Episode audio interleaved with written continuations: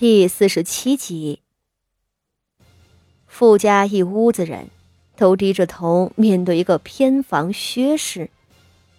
薛氏眉眼弯弯的笑着，上前勾起了谢氏的脸，道：“ 谢姐姐，你瞧你，从前我与你亲近，你总是不大理会我，想是嫌恶我的身份。如今看来。”这世上的事儿，可不是身份能决定的。您瞧，我的两个儿子受国公爷器重，您的女儿却是……谢氏心知，薛姨娘是故意羞辱她，以报复她这些年故意的疏离，但她一点办法都没有。她甚至不得不低声求道：“ 薛姐姐。”是我们家给您闯祸了，您怎么处置都行，只求您别把这件事情外传。薛姨娘站了起来，笑道：“ 那要教训一个小贼，不若就打几板子吧。来人，去抬凳子，打傅四姑娘三十大板。”金星的板子声，伴随着傅家怡凄惨的哭嚎，在小院里回荡。傅家上下所有的人都直愣愣地立在院中，看着被摁在凳子上的傅家怡痛苦挣扎。他双手在凳子上划拉着，一板子下来，哇一声惨叫，将上身挺起，又无力地瘫软下去。自幼娇生惯养，他挨过最重的责打，就是谢氏手里的戒尺了。可如今，那是宫里廷杖一般的五尺长的大板子啊！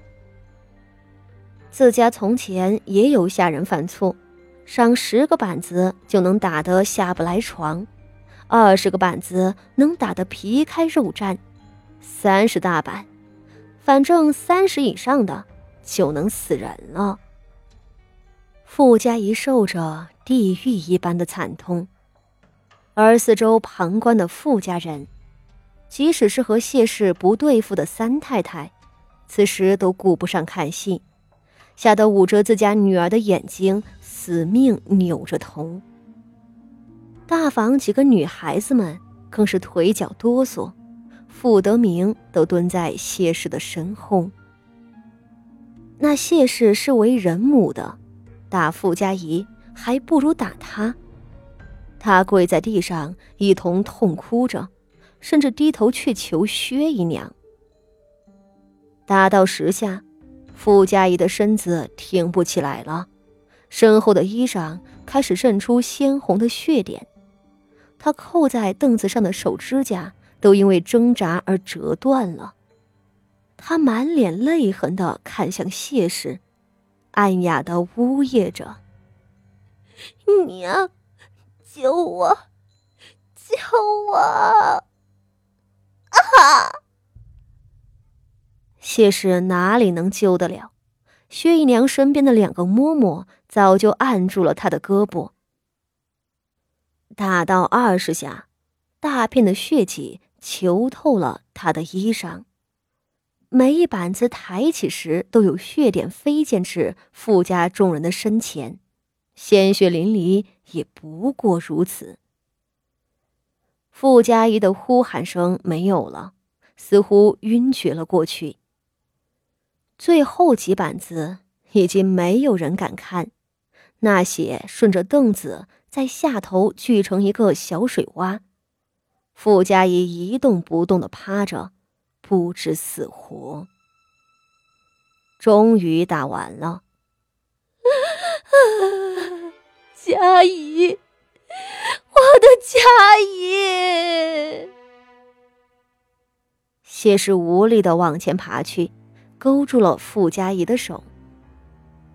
薛姨娘笑着看向傅老夫人：“ 好了，打都打了，这事儿就过去了。”你让下人将贵府的姑娘抬回去吧。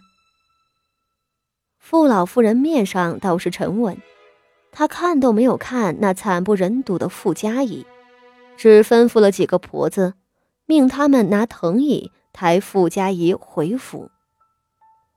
出了丑事，傅家众人自然没有办法在国公府待下去，便随意寻了个借口，灰溜溜的离开了国公府，上了马车。傅锦仪没有料到这件事情会以这种方式结束，偷盗吗？哼！他在紫竹林的房间里趁机溜走，就是想让傅家仪四处乱闯，闯进不该进的地方。而他此前在叫肚子痛拉住傅家仪的时候，就不着痕迹的将香囊挂在傅家仪的腰间。要么能够让他被徐策强要，要么让他的罪名板上钉钉。显然，结果是后者。傅家仪没有撞上徐策，却撞上了同样想给徐策塞小妾的薛姨娘。若不是薛姨娘为自家侄女打算，傅家仪的出现是挡了他的路，那今日的傅家仪就走运了。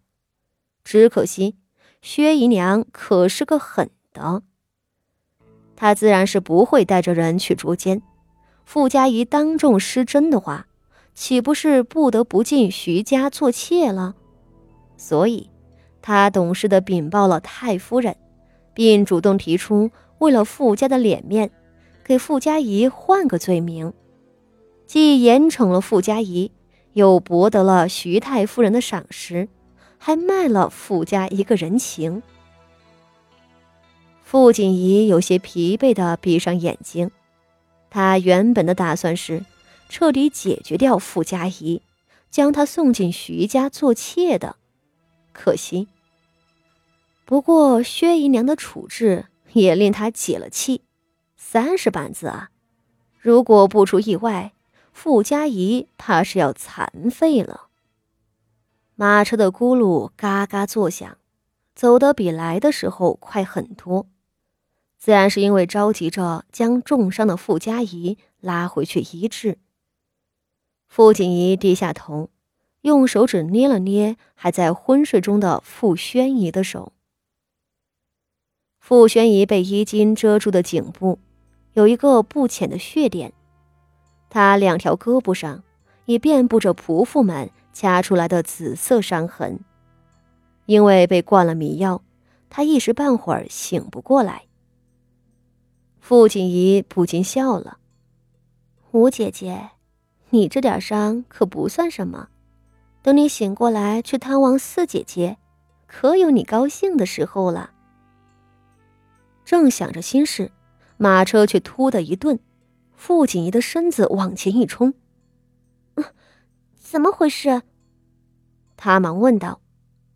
车夫扯着马绳子，一会儿前院的护卫跑过来了，传话道：“五姑娘、八姑娘，前头是指挥使将军领兵过来了，我们要让路。”